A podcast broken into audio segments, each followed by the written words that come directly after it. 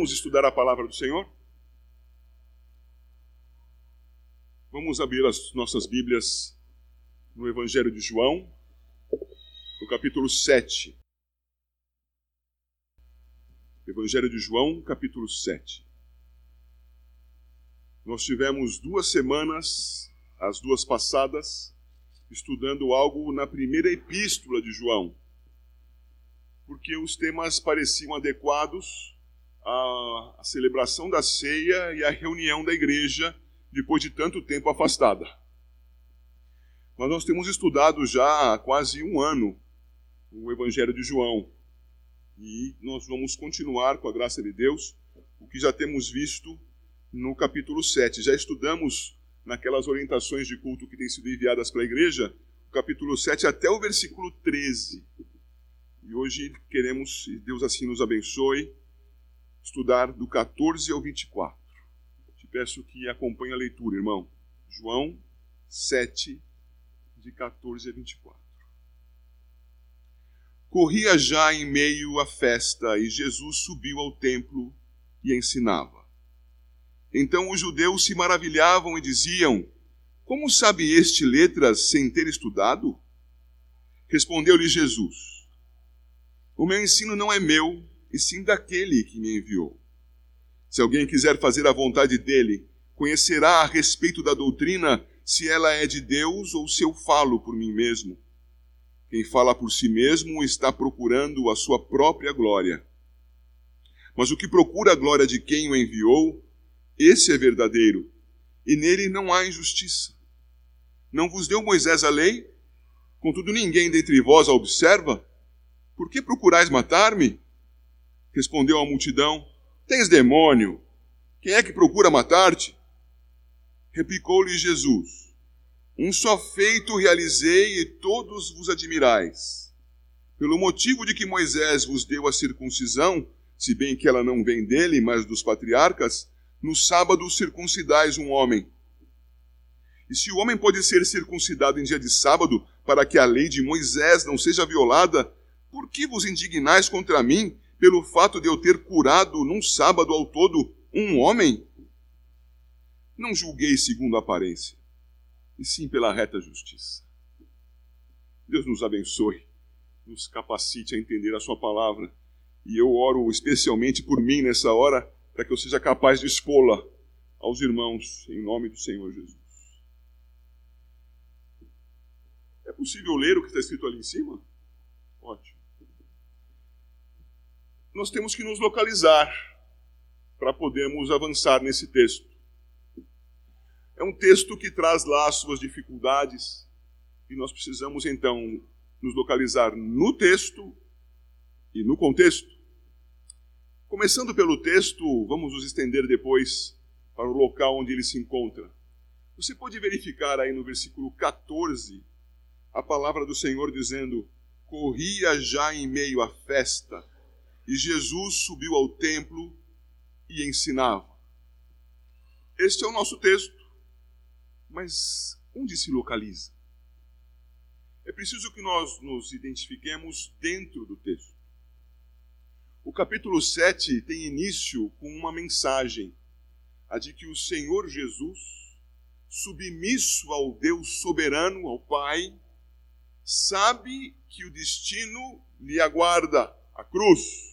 Não estranhe a palavra destino, é o futuro determinado por Deus. Sabem que lhe aguarda e é a cruz. Ele sabe que é o Cordeiro de Deus. Mas nunca nos esqueçamos: homem, Jesus Cristo, homem. Não era o super-homem, era homem. Portanto, com as limitações do homem, e capacitado pelo Espírito Santo, por isso Cristo, por isto ungido, por isto Messias, tinha sabedoria do alto. Tinha uma competência espiritual dada a ele por causa da unção do Espírito, dada a ele pelo Pai. Mas quem era Jesus? Homem. Homem sábio que olhava para as circunstâncias e identificava, capítulo 7, versículo 2, que a festa dos judeus, chamada dos tabernáculos, estava próxima. E ele então não queria se aventurar junto com seus irmãos que o provocavam, incrédulos, a que ele se apresentasse ao mundo. O Senhor Jesus então se reservava da companhia dos seus próprios irmãos para fugir de uma eventual balbúrdia, de um grupo muito grande chegando até Jerusalém, de haver algum movimento e as pessoas identificarem a família de Jesus, porque sim, eram irmãos de Jesus, mais novos do que ele, filhos de José e Maria, mas por parte de mãe, irmãos. E estes poderiam ser identificados e logo levarem a atenção aonde está Jesus. Jesus então não se aproxima de Jerusalém acompanhando seus irmãos. O versículo 8 diz: Subi vós outros à festa, eu por enquanto não subo, porque o meu tempo ainda não está cumprido. O Senhor Jesus, ciente da soberania do Pai, age responsavelmente, prudentemente.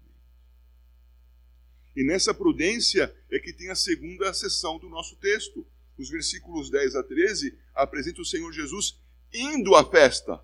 Mas veja o 10. Depois que seus irmãos subiram para a festa, então subiu ele também. ênfase aqui. Não publicamente, mas em oculto. Subiu, sem chamar a atenção para si subiu porque alguma coisa poderia acontecer contra ele, e já trataremos disso. Subiu para observar o que estava ao seu redor. Lembrem-se, o Deus eterno e todo-poderoso, tripessoal, é onisciente. Estamos falando de Jesus Cristo, homem. Chega a Jerusalém e observa, prudente, sábio e neste cuidado ele observa o quê? Versículo 11: que os judeus queriam saber onde ele estava. Versículo 12: que havia partidos. Alguns diziam ele é bom, outros diziam não, não é. E todos estes do versículo 12 falavam baixinho, porque não queriam ser ameaçados pelos judeus. O Senhor Jesus toma ciência disso tudo. Homem examinando as circunstâncias da festa dos tabernáculos. Então nós temos ali a letrinha A. Quando aconteceu isso? Aconteceu no correr da festa dos tabernáculos, que será estudada por nós, se Deus assim permitir, em uma ou duas semanas. Agora cabe apenas observar o seguinte: corria já em meio à festa, diz o verso 14. A festa dos tabernáculos está registrada com mais detalhes em Levítico capítulo 23. Não precisa chegar até lá agora, por favor. Lá em Levítico 23, nós temos a especificação de que esta festa duraria oito dias, sendo o primeiro e o oitavo dias descanso solene. Seriam como aqueles dias que estudamos quando da Páscoa talvez vocês se lembrem, feriados nacionais. No sétimo mês do ano judaico, no dia 15 desse mês, haveria o primeiro dia da festa dos tabernáculos, e então haveria descanso solene. Depois haveria seis dias de festa, sem os detalhes agora. E no oitavo dia haveria novo descanso solene, um sábado fora da semana, digo, não o sétimo dia. Aqui o texto nos diz: corria já em meio à festa. Mas o texto lá na língua original vai dizer que estava no meio à festa. Não era só que já estava acontecendo a festa e o Senhor Jesus foi se manifestar no segundo dia dela. O texto dá a entender que ele se manifestou no meio da festa. Logo, podemos aqui fazer um exercíciozinho de oito dias. Ele chegou a se manifestar, porque se apresentou, segundo o verso 10 antes disso, para examinar o ambiente. Chegou lá entre o dia 18 e o dia 19 até certo lugar de Jerusalém para começar a ensinar. entre 18 e 19 do sétimo mês, o Senhor Jesus se manifestou em meio à festa. E para onde ele foi? Letra B do nosso roteirinho. Ele foi até o templo. O templo que nós já estudamos, que era símbolo dele mesmo. O templo que antes de Cristo encarnar apontava para a necessidade do mediador, tanto na sua edificação quanto nos sacrifícios que ali eram feitos. O templo que já havia sido visitado pelo Senhor Jesus muito tempo antes. Ainda bebezinho, ele foi apresentado ao Senhor no templo. Depois, com 12 anos, você pode conferir isso em Lucas, ele acompanhou os pais numa festa de Páscoa. E os pais foram embora para casa, para Nazaré, e se deram conta, depois de algum tempo, que Jesus não estava no meio do povo. E voltaram para Jerusalém, desesperados para encontrarem seu filho. E o encontram onde? no templo. Mas ele não estava empinando quadrado no templo. Ele estava junto com os doutores da lei. E esses doutores se impressionavam com o que Jesus lhes dizia aos 12 anos. É para lá que o Senhor Jesus vai. Esse mesmo templo que no início do Evangelho de João, o Senhor Jesus se manifestou purificando o templo. Porque o templo, como símbolo de Jesus, não poderia carregar em si corrupção. Jesus não tinha corrupção. O seu símbolo não poderia ter, então ele purifica. Isso se repetiria na última semana do seu ministério, antes de ser crucificado. São duas purificações, no início e no fim do seu ministério. E a do início nós já vimos em João capítulo 2. Irmão, o Senhor Jesus vai ao templo, vai à casa de oração, vai até ali para fazer algo especial. O que, que ele foi fazer, irmão? O que aconteceu? Ele foi ensinar. Ele se levanta no templo e abre a boca para ensinar. E quando faz, causa admiração em certas pessoas. Olhe para o versículo 15. Então os judeus se maravilhavam e diziam: como sabe este letras sem ter estudado? Somente o 15. Esta redação que nós temos aqui, nessa tradução, pode trazer a nós o entendimento de certa perplexidade. Dá para imaginar uma imagenzinha com uma letrinha O, uma letrinha H e um ponto de exclamação. Oh! Como se estivessem ali é, pasmos diante da grandeza de Jesus. Mas, por favor, não se deixe enganar. Vá para o capítulo 5, verso 10, por favor.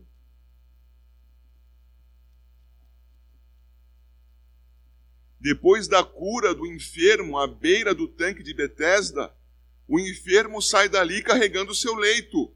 Verso 10. Por isso disseram os judeus ao que fora curado: Hoje é sábado, e não tinha listo carregar o leito. Por favor, quem disse isso para o recém-curado paralítico? Os judeus. Se você virar a página na minha Bíblia, preciso virar, ver o, veja o verso 16 do capítulo 5. Por causa disso, os judeus perseguiam Jesus, porque fazia essas coisas no sábado. Quem perseguia Jesus? Os judeus. Se eu for ao capítulo 6 e olhar o versículo 41, o Senhor Jesus anunciando que somente será salvo aquele que o Pai conduzir até o próprio Jesus, e este, o Senhor Jesus, ressuscitaria no último dia, e nenhum perderia. Os homens ouvem aquilo, e verso 41, murmuravam, pois dele, os judeus, porque disseram: Eu sou o pão que desceu do céu sempre distinguindo. Sempre distinguindo.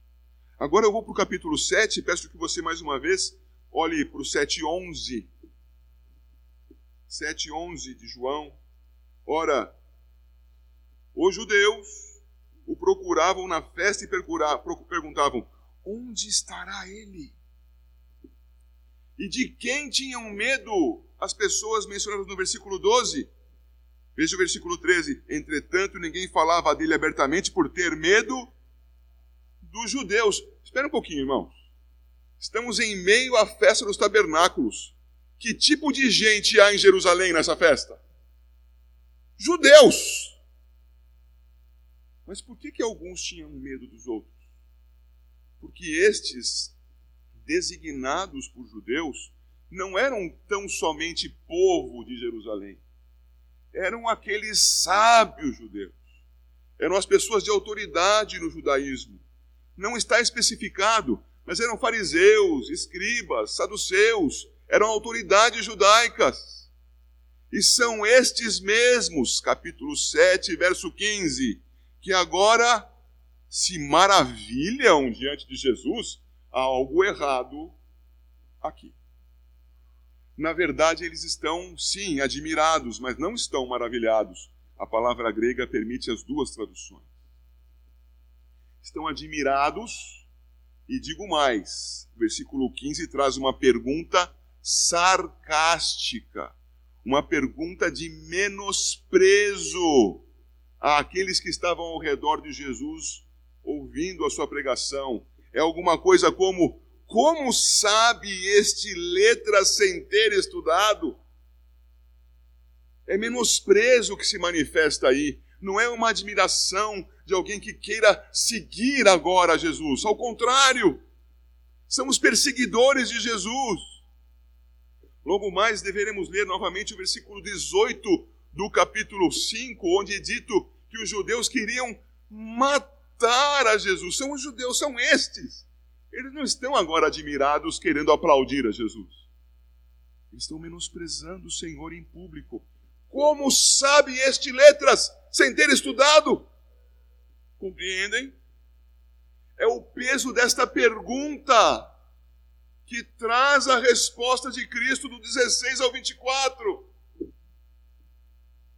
O Senhor Jesus não está respondendo aos aplausos, está respondendo ao sarcasmo, ao menosprezo, à violência com as palavras.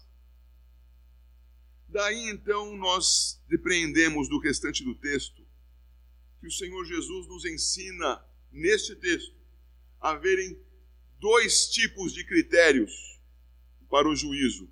Vou mencionar aqui critérios para o juízo e vou separá-los em dois grupos. Critérios para o juízo. E o primeiro grupo de critérios é o exercido por Cristo e, consequentemente, é aquele que nós devemos exercer também. Há um critério correto e há um resultado obtido a partir da utilização do critério correto para o juízo.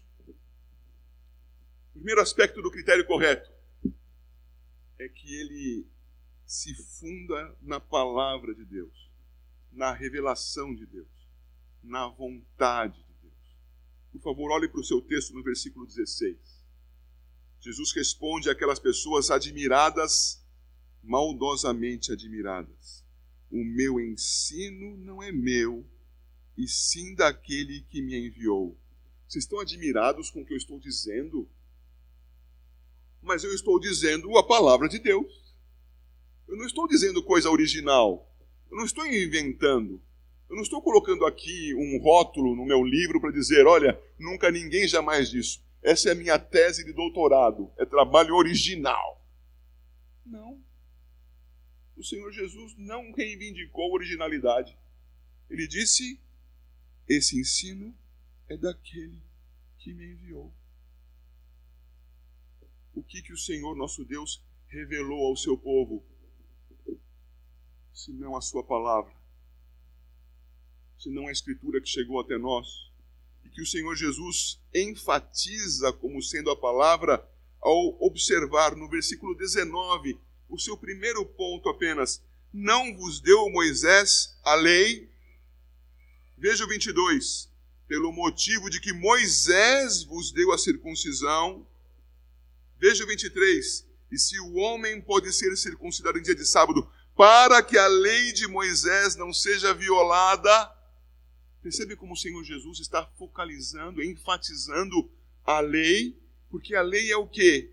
é a palavra de Deus. É o ensino de Deus.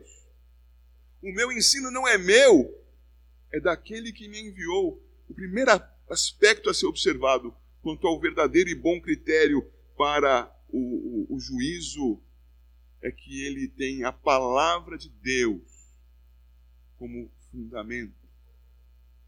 Mas eu posso pegar a palavra de Deus e fazer aqui um púlpito de Bíblias empilhadas. E terei então para a pregação a palavra de Deus como base. Resolve alguma coisa? Não, não é? Então nós temos que observar que é necessário trabalhar com um método. Existe um método. Não basta ter a palavra de Deus nas mãos, é preciso conhecer a palavra de Deus. Quantos cristãos há que são carregadores de Bíblia? E cada vez menos destes há, porque afinal de contas, estamos carregando a Bíblia agora como um aplicativo de celular. Nem nos identificamos mais como cristãos ao portarmos a Bíblia. Ao menos naquele momento tínhamos a Bíblia na mão. Bom seria se a tivéssemos na mão e dela aprendêssemos, estudássemos, lêssemos, gastássemos tempo aprendendo do Senhor. É preciso, é preciso para que ju juízos sejam feitos, é preciso para que nós olhemos para a realidade, a interpretemos e apliquemos a verdade à realidade, que nós conheçamos o critério, a Bíblia. Mas é preciso mais do que conhecer, é preciso crer nela. Eu me lembro quando eu era moço, eu havia entrado na faculdade e eu não sei se é assim ainda com os universitários, no meu tempo era. Eu tinha dinheiro para nada, nada. Então eu arrumei um emprego. Talvez eu tenha contado isso para vocês já alguma vez. O emprego era para vender consórcios, consórcios de um veículo de uma marca russa. Ainda não tinha nem caído o muro de Berlim uma marca soviética, Lada. Quem conhece de mecânica deve ter ouvido falar de Lada, porque deve ter feito muito serviço para consertar. Eu não acreditava naquilo que eu vendia. Eu não acreditava. Eu não vendia. A gente precisa conhecer a palavra de Deus e crer nela para que ela seja utilizada para a glória de Deus como um instrumento de juízo da realidade ao nosso redor. Ela não pode ser só uma ferramenta a ser utilizada por um juiz que tem total frieza em relação àquele documento. Não, ela é o nosso documento. É a palavra de Deus para nós. Ela é minha. Eu a tenho para mim. Eu creio nela. Mas eu a conheço para crer. Não creio no escuro. Não dou um salto de fé. Eu sei o que ela diz. E por isso nela creio. E quais são os resultados disso? Nós vimos recentemente em João capítulo 14 o Senhor Jesus Cristo dizendo: Aquele que me ama, me obedece. Me ama, me obedece. Ora, o que acontece se nós temos a palavra de Deus como critério a conhecemos e nela cremos? Obediência. Eis o Senhor Jesus aqui, obedecendo. Olhe, por favor, para o verso 17. Se alguém quiser fazer a vontade dele, conhecerá a respeito da doutrina, se ela é de Deus ou se eu falo por mim mesmo. 18 também. Quem fala por si mesmo está procurando a sua própria glória mas o que procura a glória de quem o enviou, esse é verdadeiro e nele não há injustiça.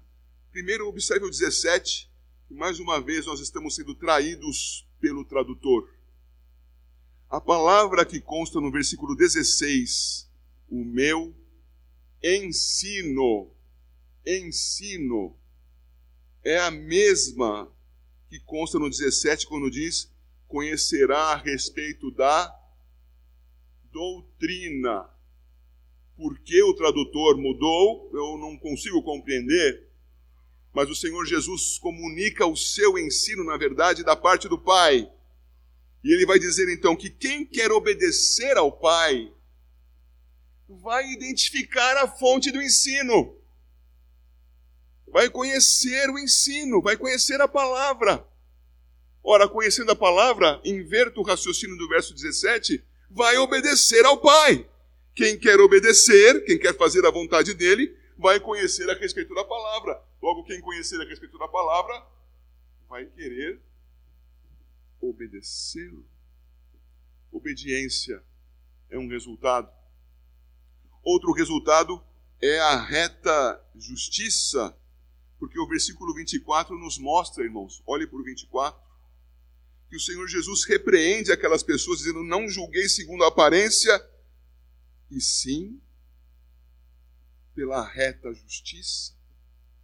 Ora, como julgar pela reta justiça? É julgar segundo as Escrituras, segundo a vontade manifesta de Deus, segundo o ensino de Deus que Jesus comunicava. Percebe como ele apresenta o critério? E qual a finalidade última do Senhor Jesus se manifestar, se comportar, ensinar assim? O final do 18 já lido, repito agora o que procura a glória de quem o enviou, esse é verdadeiro e nele não há injustiça. O Senhor Jesus tinha por finalidade a glória do Pai. O resultado do ministério de Cristo não é glória para si mesmo, é glória ao Pai. E havendo glória para Cristo, será uma glória instrumental, glória por meio de Cristo, Ele é o mediador ao Pai, a glória a Deus. A glória a Deus. Eu vou gastar alguns minutinhos comentando isso, prometo que serei breve. Afinal de contas, ainda faltam dois grandes pontos ali, você pode ficar cansado. Irmãos, como há pregadores querendo glória para si mesmos, não é? Como a gente com uma tabuleta no peito dizendo: Olha, sou eu que estou pregando, presta atenção porque eu estou falando agora. Como tem gente assim no nosso mundo, irmãos. E como nós, pregadores, temos que ser cuidadosos para não sucumbirmos a essa tentação, não é? Das pessoas virem até nós para poder nos ouvir. O que nós temos para comunicar de nós mesmos? Nada. O Senhor Jesus, o Senhor Jesus disse: O meu ensino não é meu, que homem poderá dizer ter um ensino próprio a comunicar a quem quer que seja? Nós temos que atentar para o comportamento de Jesus. O Senhor Jesus, com seu critério, com seu método, chega ao seu resultado, ao seu objetivo. Deve ser o nosso. Glorificar a Deus. Que nós sumamos, sejamos apagados e tudo que fique com os irmãos seja a palavra de Deus. Como julgar as coisas. Conhecendo a palavra, crendo nela e aplicando a realidade ao nosso redor. Muito bem. Há o critério errado e há o resultado do critério errado. O critério errado se baseia na tradição e no legalismo. Quantas vezes no meio da igreja você já ouviu alguém comentando com a seguinte frase: Isto sempre foi assim. Vamos fazer dessa maneira? A palavra de Deus nos mostra indícios, nos mostra com grande clareza, nos sugere que façamos assim. E aí ouvimos de alguém a resposta: Mas as coisas sempre foram do jeito que estão agora. Por que mudar? Porque se a palavra diz para mudar, muda. Esta é uma igreja formada E ela é reformada porque ela está sempre tendo que voltar para as Escrituras não para as tradições dos mártires, dos santos, dos papas, mas voltar para a Escritura. A única autoridade entre nós, Escritura. Mas aqueles que usam critérios falsos vão se ater às tradições é e ao legalismo. Pode, não pode, sem observar as Escrituras. Eram assim aqueles judeus. Pode curar no sábado? Jesus então os questiona. Ora, é para circuncidar um menino no sábado, para cumprir a lei. Não pode curar um homem no sábado? Vocês entenderam o que vocês leram na palavra? Vocês têm lido a palavra? Tradição e legalismo corrompem povo de Deus. E com base neste fundamento, veja que diferente, um fundamento a escritura sagrada, sólida, palavra de Deus que não passará, e outro fundamento, tradição e legalismo. O que acontece por quem usa a tradição e o legalismo? Ele vai usar por método a sua própria interpretação pessoal, o seu gosto. A partir de agora, todos os presbíteros compareçam à ceia com gravatas cor-de-rosa. Mas por que, pastor? Qual é a instrução bíblica a respeito? É o meu gosto. Eu sigo a tradição, observo quanto a certas formalidades e insiro algo que é pessoal, eu gosto. Alguém vai dizer, é, rosa não, laranja. Ok? Naquela igreja só se entra com paletó e gravata laranja. Eu estou sendo ridículo no meu exemplo, eu sei. Mas são coisas assim que passam a fazer parte da vida da igreja, da nossa vida, da sua vida e nós começamos a aplicar os nossos próprios critérios, segundo os nossos próprios métodos, para interpretar e julgar as coisas ao nosso redor. Isto é parte A do versículo 24. A parte A do 24 diz: Não julgueis segundo a aparência. Aquelas pessoas estavam julgando um homem por carregar o seu leito, mas não viram que ele foi curado? Estavam julgando a Cristo por manifestar-se como sendo o pão da vida, mas não viram o que ele estava fazendo? O discurso que estava apresentando? Não. Julgamento superficial, julgamento segundo a aparência. Então se admiravam e perguntavam-se: como pode este fazer estas coisas sem ter estudado? juízo superficial. Quantas vezes a igreja tem na sua liderança tempo gasto? Não são horas de reunião, são semanas em cima do mesmo assunto. E o conselho trabalha em cima daquilo, e medita, e discute, e, de, e posterga a decisão. Vamos pensar mais nisso, vamos conversar mais sobre isso. E depois toma uma decisão a partir das Escrituras e o que acontece muitas vezes com muitas igrejas? Não, é uma precipitação essa ação.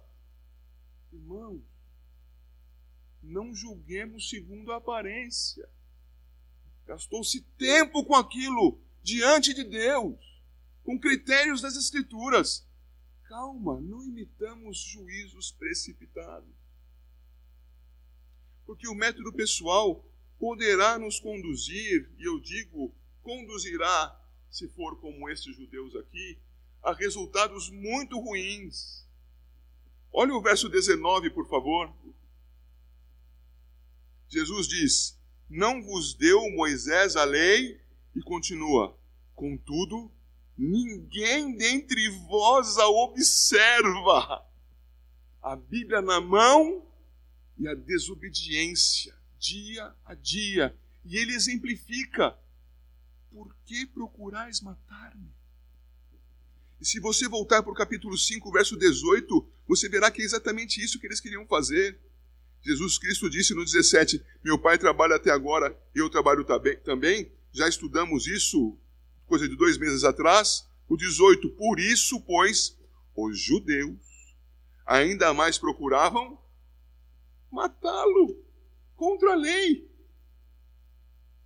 Os dez mandamentos ensinam não assassinarás, isto é, não vai, você não vai exercer o juízo no nível horizontal. vingança. Você vai procurar uma autoridade, vai apresentar seu, a sua queixa e ela vai julgar. Julgar conforme as Escrituras. Quando nós julgamos segundo a aparência, nós nos vingamos das pessoas. E Jesus diz no 7, 19: Vocês não conhecem as Escrituras, vocês não as cumprem, vocês querem me matar. Agora, se gera desobediência, esses critérios e esses métodos geram a desobediência, geram mais, veja ali, má interpretação. Eles leem as Escrituras e não entendem. Citarei um exemplo e espero que os irmãos compreendam. Alguém lê a oração dominical e em certa altura na oração dominical é dito: "E perdoa as nossas dívidas, assim como nós perdoamos aos nossos devedores". Esta parte da oração impede que os crentes sejam banqueiros. Certo? Porque tem que perdoar as dívidas das pessoas. E você então? Você não pode ajudar alguém com dinheiro, porque se você fizer isso, você não pode pedir de volta, não pode esperar que tenha evolução, porque não pode pagar a dívida. É claro que não é isso que está escrito ali, né, irmão? Mas as pessoas leem as Escrituras e pervertem o seu significado. E o farão frequentemente não com um modelo de brincadeira como esse que eu apresentei a vocês, o farão pervertendo as escrituras em seu favor. Pense, por favor, no catolicismo romano incorporando às escrituras sagradas os livros que nós chamamos de apócrifos. E por que o fizeram? Para embasarem as suas falsas doutrinas, os seus erros de interpretação. Má interpretação resulta de um critério errado, de um critério que se baseia na minha própria pessoa, no aquilo meu gosto, no que eu quero, na minha gravata laranja. Se baseia, então, em acréscimos às Escrituras, acréscimos na lei, acréscimos que desonram a Deus. Tem mais ali anotado: negação por favor, observe o versículo 20. Respondeu a multidão: Tens demônio? Quem é que procura matar-te? As pessoas, diante da confrontação, segundo as Escrituras, têm uma atitude em geral: a atitude de dizerem que não é comigo, não. Meu, não fiz isso, não. Como é que estão querendo dizer que eu quero matar? De jeito nenhum a negação. Se quiser saber se alguém está em pecado, apresente a palavra para essa pessoa e diga: Você fez isso. Como Natan fez com Davi, lembra-se? Natan, se, perdão, Davi se arrependeu. Mas em geral, as pessoas que estão em pecado e vão querer continuar nele, vão dizer: Isto não é comigo. Eu não quero te matar, eu não quero fazer nada contra você, eu estou certo, negação é resultado de um mau critério e de um mau método. E por fim, já observado no 24, um juízo errado. Esse juízo errado levou aqueles homens às últimas consequências, e eles tomaram Jesus e o levaram à cruz, julgando Jesus pela aparência, sem entendimento, má interpretação, com seus interesses pessoais, mataram Jesus. Temos então dois critérios. Como será o nosso critério? Como será o seu critério? O que você fará a partir do conhecimento que você já tinha e recordou aqui hoje? O que você fará? Vai continuar tratando a Bíblia como um livro de curiosidades? Olha, também diz isso. Que coisa maravilhosa. Ou vai se alimentar da palavra de Deus porque quer conhecê-la para honrar a Deus, para a glória de Deus. Mas dá trabalho. É para dar trabalho mesmo. Certa vez estudei com os irmãos algo sobre a ética hierárquica. Alguém aqui deve se recordar. Qual é o critério de juízo da ética hierárquica? Conhecer a palavra. É preciso conhecer a palavra. Quem não conhece a palavra não pode emitir juízo. Não pode. Qualquer juízo emitido sem o fundamento das Escrituras, segundo a vontade de Deus, é superficial e incorrerá em erro. Fará injustiça. Como será a tua justiça? Espero em Deus que seja do jeito que é a justiça de Jesus, segundo a palavra. Jesus, o justo, Jesus, o justo juiz que Ele então nos ampare em todos os níveis da igreja, em onde a igreja for, para que nós, segundo a palavra, examinemos e hajamos para a glória do nome do Senhor. Deus assim abençoe a igreja a caminhar na reta justiça.